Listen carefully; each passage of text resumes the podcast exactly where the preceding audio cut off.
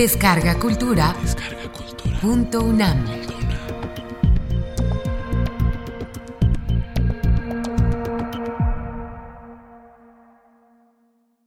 Algunas divagaciones sobre el oficio de la novela.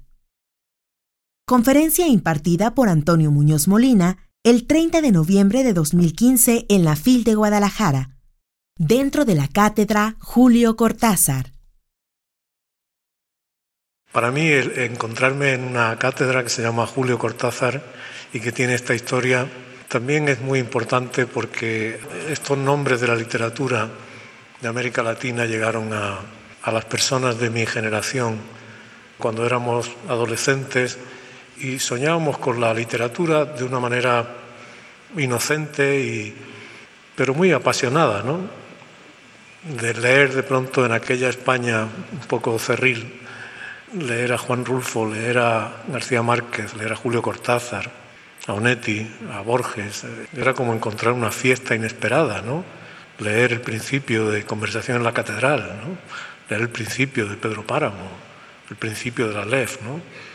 Era algo que además te enseñaba que tu idioma, siendo tu idioma, podía tener dimensiones desconocidas, podía tener otra música, podía tener otra libertad expresiva, otra desenvoltura. ¿no? Era un idioma que a los que habíamos escuchado demasiado el idioma cuartelario de nuestro país, idioma cuartelario que a veces se contagiaba a una parte de la literatura, realmente nosotros no queríamos tener nada que ver con eso.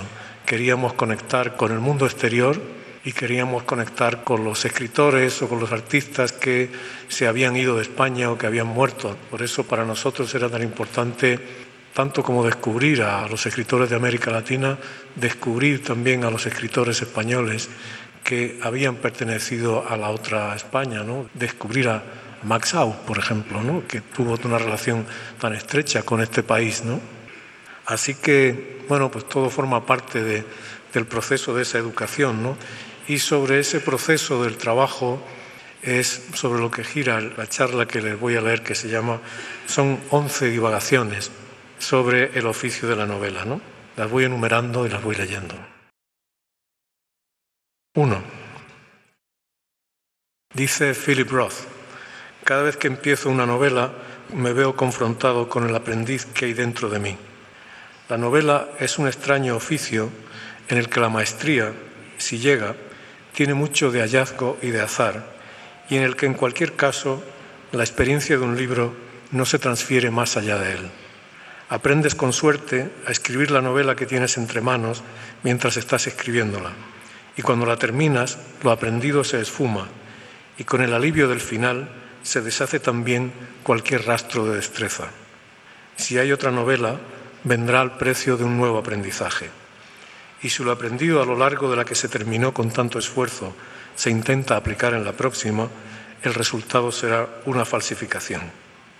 Bien es verdad que no hay a veces falsificador más experto que el autor de la obra original, cuyos vicios expresivos, si hay suerte, se considerarán rasgos de estilo, y sus rutinas y mañas inventivas recibirán el título de nobleza de obsesiones. De modo que casi tanto esfuerzo como aprender hay que dedicar a desaprender, o a lograr que la acumulación de la experiencia no se convierta en seguridad y arrogancia algo parecido a lo que en la práctica zen se llama espíritu de principiante, un saber que solo es beneficioso en la medida en que es olvidado. 2.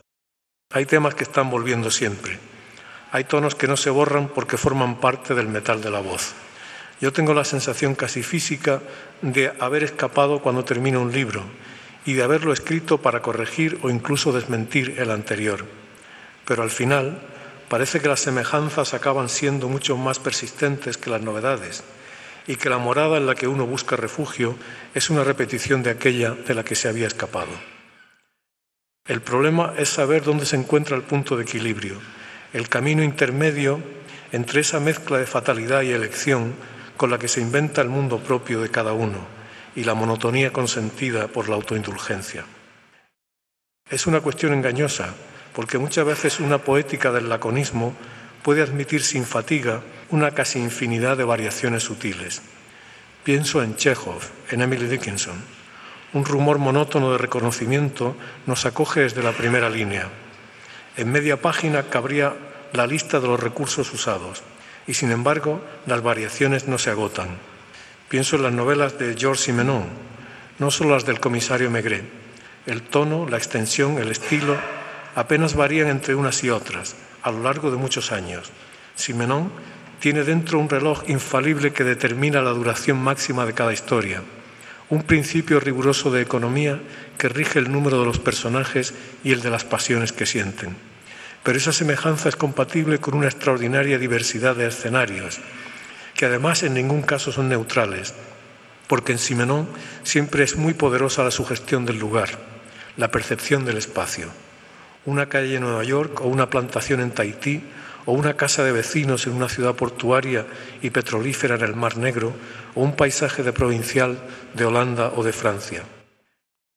El tema ronda siempre los mecanismos del deseo, el trastorno, la soledad y la desgracia. De un modo u otro, los personajes de Simenon están siempre perdidos, y sin embargo, esa reiteración de lo que es casi lo mismo nunca cansa.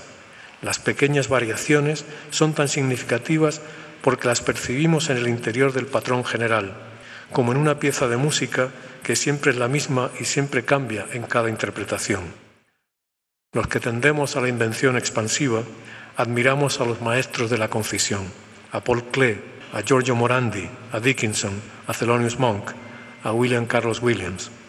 Si, como decía Cyril Connolly, dentro de un hombre gordo hay un hombre muy delgado que grita pidiendo ayuda, dentro de las novelas muy largas Quizás haya una novela corta o un cuento comprimido en un grado de síntesis cercano al del haiku o al de la greguería.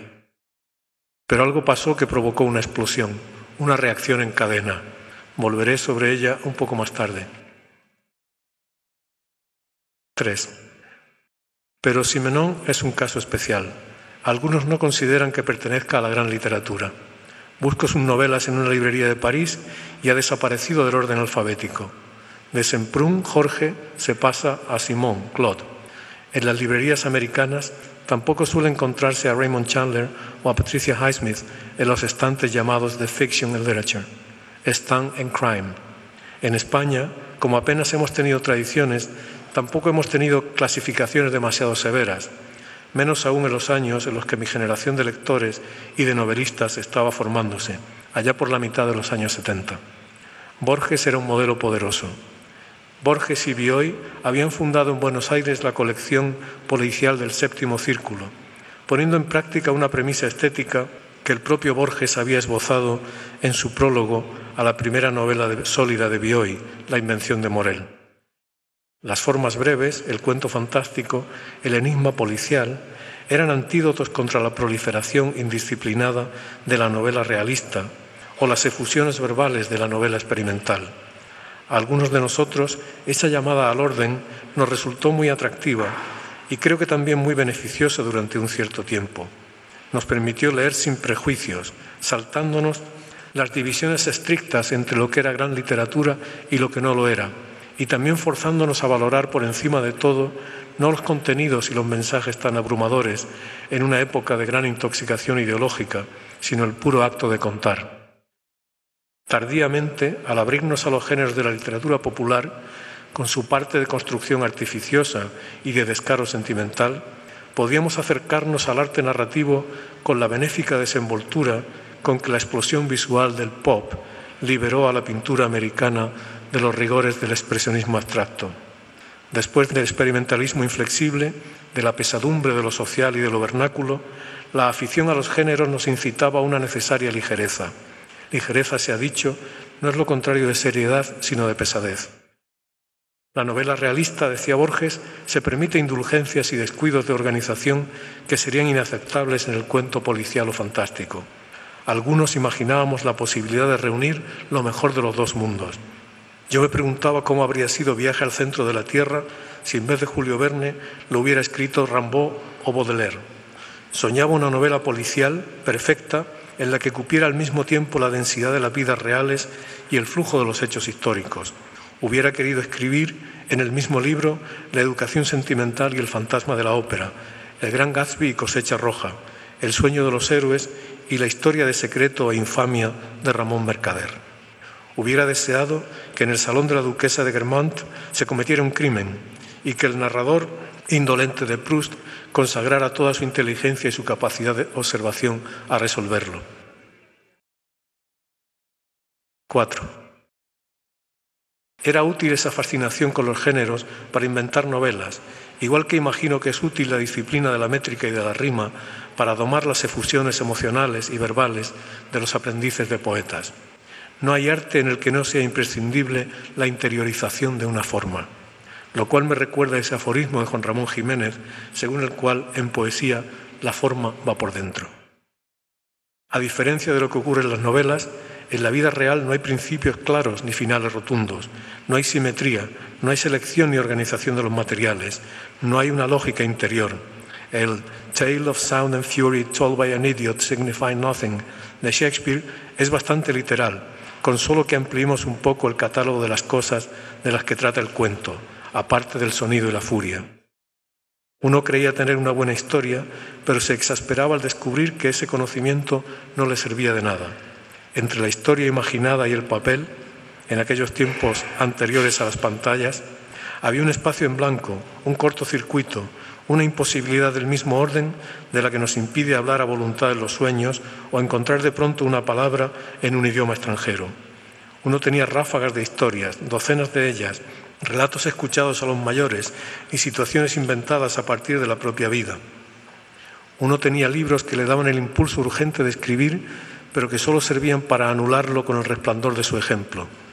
Se escribían unas páginas como en un vendaval de inspiración y al día siguiente se comprobaba que no valían nada, o quizás que conducían a un callejón sin salida. Queriendo haber avanzado se encontraba uno de vuelta en el principio. Pero el problema era que no se tenía una sensación indudable de eso, de un principio.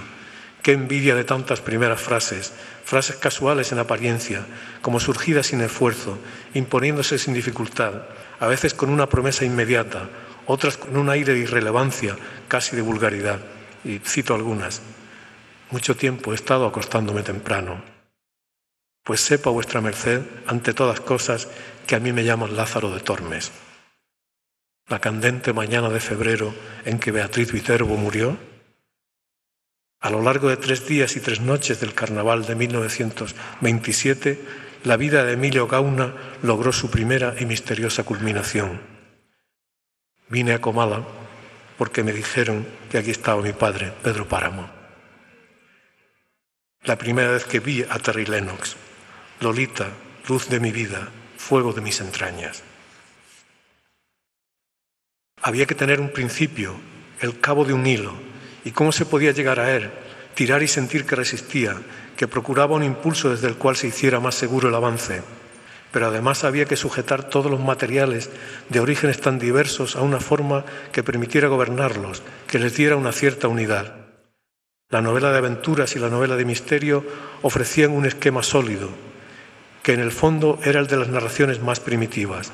El héroe que abandona el lugar de origen para salir en busca de algo de alguien, del vellocino de oro, del padre perdido, del cofre del tesoro, el que para lograr lo que busca ha de resolver una serie de enigmas, de todos los cuales el más radical es el de la muerte.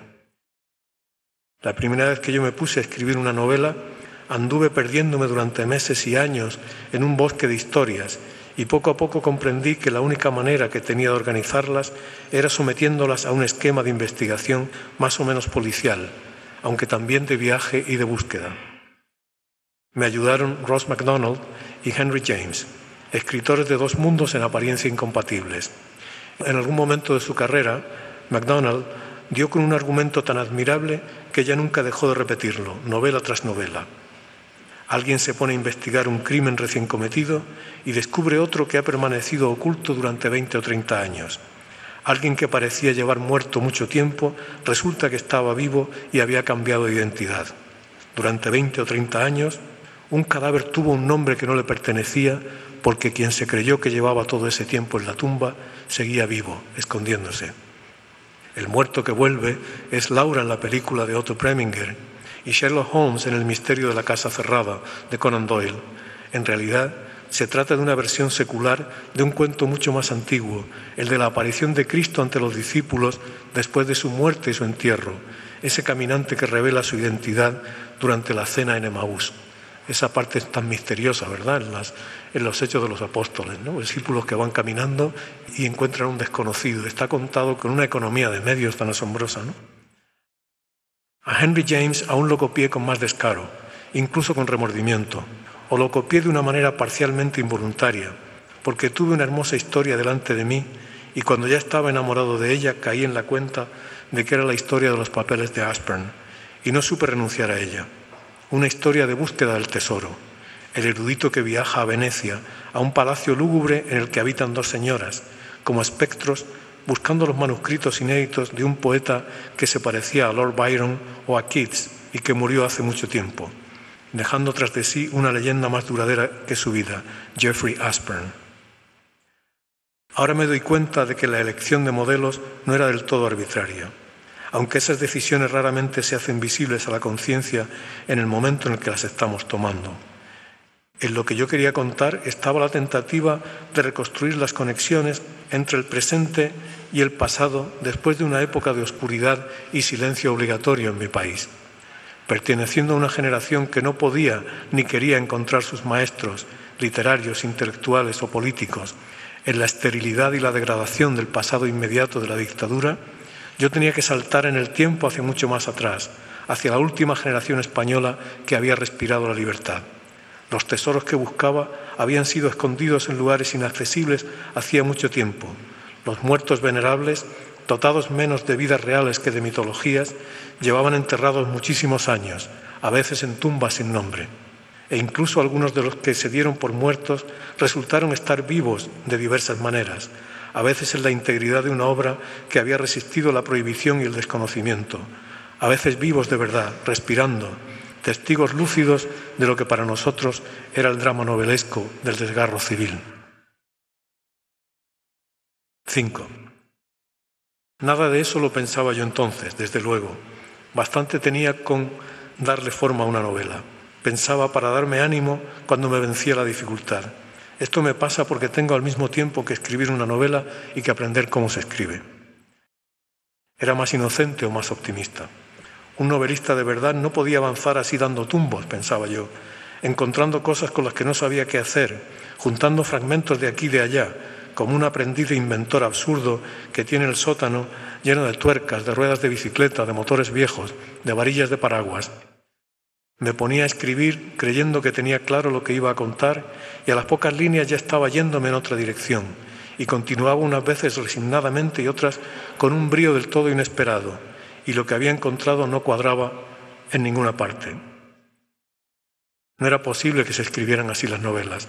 En las novelas había un principio de organización inflexible, una disciplina como la que según Mario Vargas Llosa había practicado Flaubert para escribir Madame Bovary. Qué libro, La orgía perpetua. Unas veces te reforzaba la vocación de escritor y otras te amargaba la vida.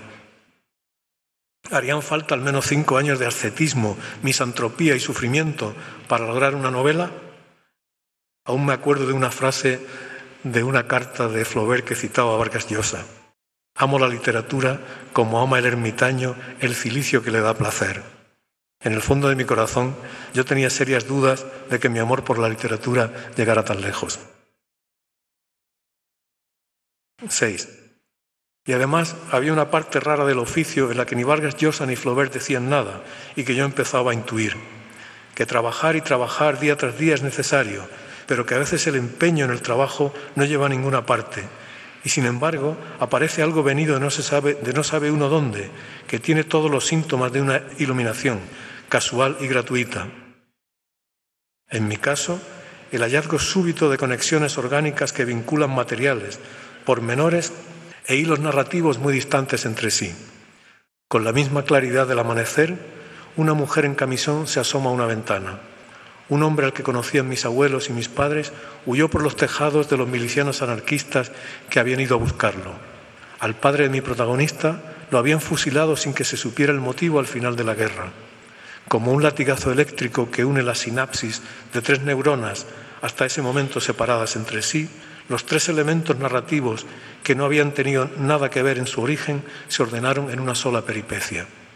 El manillar de una bicicleta y el sillín de otra se juntan un día y sin que salte un chispazo se han convertido en esa cabeza de toro que hizo Picasso. Si la disciplina importa tanto, ¿por qué algunas de las mejores ocurrencias vienen de improviso y no cuando estamos amarrados al escritorio, sino en un momento de abandono en el que nos hemos apartado de él, en el que estábamos pensando en otra cosa o hablando con alguien o enterándonos por casualidad de un chisme que al cabo de los años va a fructificar, convirtiéndose en una parte fundamental de una historia? Durante un verano yo escribía con desesperación esa novela de los manuscritos perdidos, el crimen antiguo y el muerto que ya no lo era y que regresaba. Tenía medido el tiempo por una razón puramente exterior. Si no terminaba la novela antes de octubre, no era improbable que ya no la terminara nunca, porque en octubre tenía que irme al servicio militar, que en esa época era obligatorio en España. Y así fue, no la terminé. No porque me hubiera reclamado el ejército, sino por una causa más profunda, en la que el ejército actuó como agente exterior. No la terminé porque no podía terminarla, o porque si lo hubiera terminado, esa novela aunque hubiera tenido el mismo argumento, no se habría parecido demasiado a la que años más tarde sí pude escribir. En el abandono es posible que el libro mantenga intacta su capacidad de germinación, que sea mejor el retraso para que cuando la semilla se abra encuentre una tierra y un clima más propicios. En algún momento, la mejor manera de escribir un libro es dejarlo interrumpido. Personas ansiosas nos cuesta creer que a veces el mejor curso de acción es no hacer nada.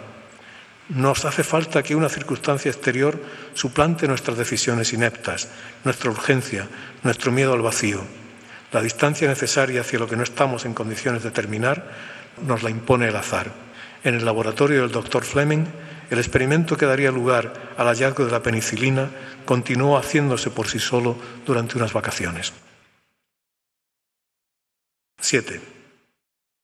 A un libro concluido y publicado se le atribuye una inevitabilidad ilusoria, parecida a la que tiende a verse en los hechos históricos. Porque algo ha sucedido, imaginamos absurdamente que era imposible que no sucediera. Pero si miramos el proceso de invención y escritura de nuestros libros, nos pasa igual que si examinamos los hechos cruciales de nuestra vida, o si leemos con algo de atención y sin mistificaciones ideológicas los hechos de la historia. A mí ese pensamiento me hace sentir por una parte gratitud y por otra pavor. Agradezco las casualidades y las ocurrencias que me llevaron a encontrar los materiales de cada novela que he escrito y me da un cierto pavor pensar que con pequeñas variaciones circunstanciales esos libros podían no haber existido o haber sido de otra manera o haber sido mucho mejores. En 1982 me despidieron de la oficina en la que trabajaba y como tenía mucho tiempo libre, volví sobre la carpeta de hojas manuscritas y mecanografiadas que no había vuelto a abrir desde antes de irme al ejército. El material me pareció sumergido en una confusión desoladora, sin orden ni concierto, sin principio ni fin, como la vida misma. En el reverso de un póster dibujé un esquema aproximado con anotaciones de episodios, fechas, nombres, líneas de puntos que iban de un sitio a otro. Volvieron a contratarme en la oficina y la novela quedó olvidada, aunque no llegué a desclavar de la pared el póster invertido, con sus fechas y sus listas de cosas, con su tentativa en suspenso de encontrar una forma. Un año después, creo que en la terraza del Hotel Palace de Granada, le conté a una amiga el argumento de la historia. Las historias de las que uno no está muy seguro, a veces es bueno contárselas a alguien que preste atención y sea receptivo, porque cuando las contamos de manera inconsciente les ponemos un orden y porque las preguntas y las incertidumbres del interlocutor pueden llevarnos a improvisar soluciones. Al fin y al cabo, en el origen del oficio está la tentativa de despertar y sostener la atención de alguien durante el tiempo de un relato, observando sus reacciones, utilizando las entonaciones de la voz como parte del hechizo, según sabe cualquiera que haya contado cuentos a sus hijos. Mi amiga escuchó la historia y parecía que la daba por supuesta. Si yo se la había contado con tanto detalle, con algún detalle improvisado sobre la marcha, era porque de algún modo ya existía. Lo único que faltaba era escribirla, esta vez de principio a fin, y quizás ahora con la ayuda de experiencias de las que yo carecía cuatro años atrás. Entre ellas, el hábito cultivado desde hacía algún tiempo de escribir artículos en un periódico local, es decir, de ejercitarme en una variedad de la literatura sujeta a una disciplina inflexible, un cierto número de líneas, un día y una hora de entrega, sin margen para las vaguedades y los caprichos de la inspiración. Y también el hecho de ver que lo que yo escribía cobraba una existencia objetiva, ajena a mí, al aire viciado de la intimidad del escritor que no publica. 8. Y sin embargo no hice nada de inmediato. Solo había avanzado en la cálida seguridad de que al menos había alguien fuera de mí para quien mi novela ya casi existía. Pero seguía faltándome algo, un punto de vista y una voz, un vértice seguro sobre el que pudiera girar el caleidoscopio desordenado de tantas escenas como el punto de fuga que unifica con tan artificiosa eficacia todas las líneas y los planos de profundidad en una pintura del 480. No había ejemplos de lecturas que me sirvieran de nada, tampoco un proceso de resolución de problemas de orden técnico como el que lleva a cabo un artesano. Abrí los ojos una mañana y antes de despertarme del todo vi en la imaginación la clave que estaba buscando, el punto de vista y el punto de partida, la primera línea de la que habrían de ir desprendiéndose todas, con un impulso a la vez cauteloso y seguro. Es muy fácil que el hilo se rompa que iría estableciendo el orden en el que cada uno de los elementos dispares iba a encontrar el lugar exacto que le correspondía. Desde la primera línea, el lector escucharía una voz que hablaba en primera persona, pero a la que no identificaba, que parecía desaparecer de vez en cuando, convertida en tercera persona del singular, como un narrador neutro y situado fuera de los hechos que cuenta, y que regresaba al final para revelar el rostro de quien había estado hablando a lo largo de todo el relato, el personaje a la vez central e inevitable, el muerto que vuelve, el falso cadáver de las novelas de MacDonald, el falsificador de los manuscritos que él mismo habría podido escribir y que utiliza como cebo.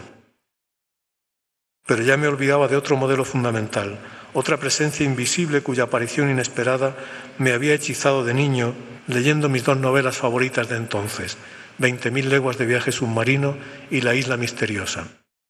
La primera línea decisiva surge sin esfuerzo y de manera imprevista y como venida de ninguna parte, pero ha requerido toda la experiencia de la vida, todo lo que se recuerda y todo lo olvidado, todos los libros que se han leído y todos los esfuerzos en apariencia estériles por escribir. El castillo parecía inaccesible y cerrado a cal y canto, y sin embargo, al cabo de muchas vueltas resulta que había una puertecilla de entrada que ni siquiera había que derribar o que abrir porque estaba entornada y bastaba empujarla. Pero esa puerta podía perfectamente no haberse encontrado. 9. Leí por última vez esa novela cuando tuve que corregir las pruebas para su publicación, hace ahora 30 años y no volví a mirarla hasta 2008, no por gusto, sino porque tenía que revisar su traducción al inglés. Volvía en otro idioma a una novela que era indudablemente mía y cuyos detalles habían permanecido frescos en mi memoria a pesar del tiempo, y el hecho de leerla en inglés en una hermosa traducción de Edith Grossman acentuaba la sensación de que la había escrito otro.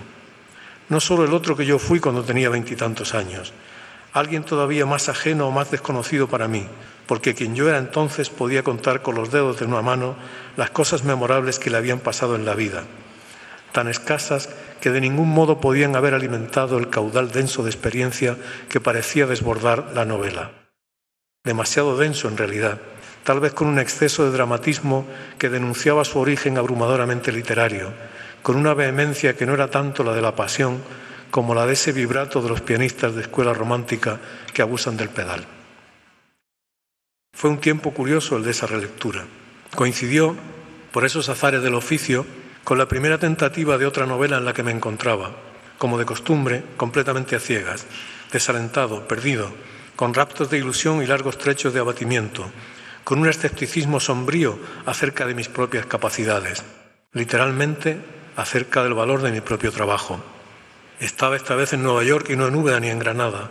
Había publicado muchos libros, probablemente demasiados, no tenía ninguna incertidumbre acerca del porvenir editorial de mi novela si llegaba a escribirse. Y sin embargo, la confusión era la misma, la sensación de no tener un solo indicio al que agarrarse, la intuición de una historia que unas veces me parecía que ya estaba completa en alguna parte, aunque yo no supiera casi nada de ella, y otras veces hasta me repelía por su dificultad. El aprendiz era el mismo, aunque estuviera sentado frente a la pantalla de un MacBook Air. Bien es verdad que el cuarto de trabajo también se parecía mucho, la morada idéntica al final de tantos viajes, una mesa contra la pared, un espacio desnudo. Una vez, a principios de los años 90, un amigo fue a casa de visitarme y me dijo, siempre estás mudándote y siempre estás viviendo en la misma habitación. Viajo en un taxi por autopistas desoladas, atravieso controles de seguridad y vestíbulos de aeropuertos, vuelo ocho o nueve horas en una u otra dirección a través del Atlántico y el resultado es que me encuentro en un cuarto de trabajo muy parecido al que dejé. 10. Volver a aquella morada, la primera novela, o más bien encontrármela de manera imprevista, me tocó de una manera singular. Me intrigaba no solo el origen de todo aquel desbordamiento tan apasionado y construido sobre bases vitales tan débiles, sino también, casi más aún, de la energía que me había sostenido durante los años de la escritura, porque esas páginas eran solo el resultado final de muchas otras de borradores y fracasos, y porque el impulso que me llevaba a seguir empeñándome en ellas no procedía de ningún aliento ni compromiso exterior. Ningún editor estaba esperando esa novela primera cuando yo la escribía. Yo no conocía a nadie relacionado con los libros fuera de Granada. La novela crecía y yo me dejaba llevar por ella y de vez en cuando me preguntaba vagamente qué haría cuando la tuviera terminada. Pero el sueño de terminarla alguna vez era en sí mismo demasiado irreal para dejar sitio a otras expectativas. La novela simplemente tenía que escribirse. La ambición de inventar una maqueta de un fragmento del mundo, un edificio de palabras y tiempo, era inapelable. La posibilidad del fracaso o de la irrelevancia no amortiguaba la certeza gradual de que las cosas iban cobrando una forma necesaria. Esa forma que va por dentro, según Juan Ramón Jiménez. Había que escribir dejándose llevar por un cierto grado de sonambulismo. Es a la hora de corregir cuando los ojos han de estar muy abiertos, cuando no bastan los propios ojos para encontrar debilidades, repeticiones, errores, malezas arrastradas por el poderío mismo de la primera inspiración. Por eso dice el escritor americano John Casey que no se puede enseñar a escribir, pero que sí se puede enseñar a reescribir. He hablado de inspiración. Lo siento, pero no encuentro una palabra más adecuada y no tengo ganas de buscar eufemismos más honorables. Puede que haya técnicas narrativas independientes y anteriores al acto de ponerse a escribir, pero yo no conozco ninguna aparte de la paciencia o de una cierta disciplina que solo acaba imponiéndose cuando el libro ya va cobrando forma y exige su tiempo, sus horarios, sus rutinas. Pero a veces, cuando no sale nada, más que quedarse atornillado a la silla, conviene irse a dar un paseo, a tomar el fresco o a preparar la cena. A Max Planck, la idea de la mecánica cuántica le sobrevino como un golpe de inspiración poética mientras se daba un paseo por un bosque. No tanto buscar como esperar. La única técnica que conozco es la que le ayuda a uno a reconocer el desaliento sin dejarse derribar por él, diciéndose que al final acabará surgiendo algo y que si no surge tal vez es que uno no estaba equivocado o perdido, o empeñándose en escribir un libro que en realidad no era suyo. Siempre me llama la atención la cantidad de novelas magistrales que no son el resultado de un plan, sino de un cambio de rumbo accidental e inesperado, de esa implosión repentina de la que hablaba al principio. Cervantes estaba escribiendo una novelita satírica y de golpe sucedió algo con lo que él no contaba y se encontró atrapado en la invención gozosa de una novela que crecía sin límites y que era tan nueva que no tenía ni nombre de género, porque él nunca supo que era una novela. Después de años peleando con un material mil veces manipulado y ya intratable, Proust encontró el hilo de En busca del tiempo perdido mientras escribía un ensayo crítico sobre Saint-Beuve. Onetti contaba que un día, en el pasillo de su apartamento de Buenos Aires, en 1948, le vino de golpe la vida breve y se puso, dice, desesperadamente a escribirla. En un momento abismal de aislamiento y fracaso literario y de ruina económica, William Faulkner recibió como una visión la imagen de la niña que sube por una rama para asomarse a una habitación en la que muere alguien y también la voz silenciosa del personaje más desvalido y más tierno y trágico entre todos los suyos, Benji, el retrasado mental de The Sound and the Fury. Ahora sé que seré un principiante por muchas más novelas que escriba y que si tengo alguna seguridad demasiado sólida será porque me estoy equivocando o peor aún porque me estoy acomodando. Algo muy poderoso debe haber en las novelas para que a pesar de todo uno siga queriendo aprender a escribirlas y haya un cierto número de personas aficionadas a leerlas, dispuestas a encontrar en ellas un viaje y una morada para la que tal vez no hay sustitutos. Frente a las especulaciones y las incertidumbres provocadas en estos tiempos por el porvenir del libro, en la edad de Internet y de las nuevas tecnologías de la comunicación, tenemos una certeza irrefutable no hay cultura humana del pasado o del presente en la que no ocupen un lugar relevante las historias de ficción, igual que no hay ninguna en la que no existan la música o las representaciones visuales.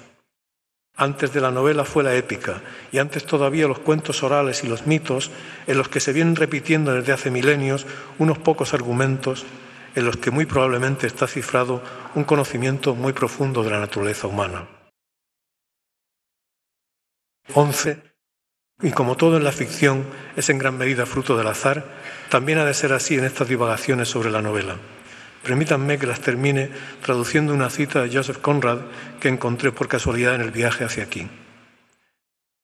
Conrad habla del artista en general, pero yo creo que está hablando sobre todo de quien se dedica al oficio en el que él sí que mereció, sin exageración ni halago, ser llamado maestro.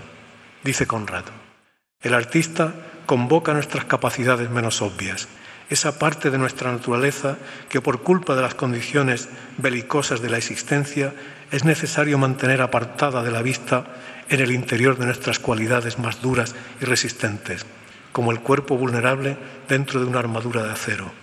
El artista apela a esa parte de nosotros que es regalo y no adquisición, y que por lo tanto dura con mayor permanencia.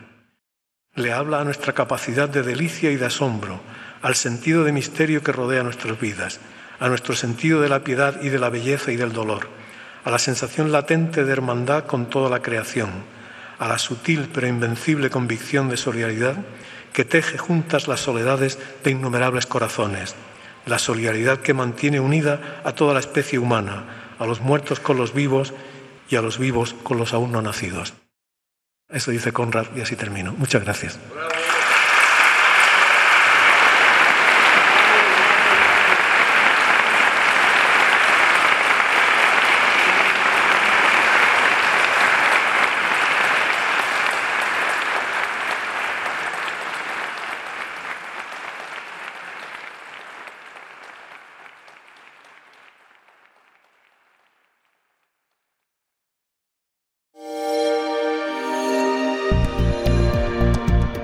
Descarga Cultura. Descarga cultura. Punto UNAM.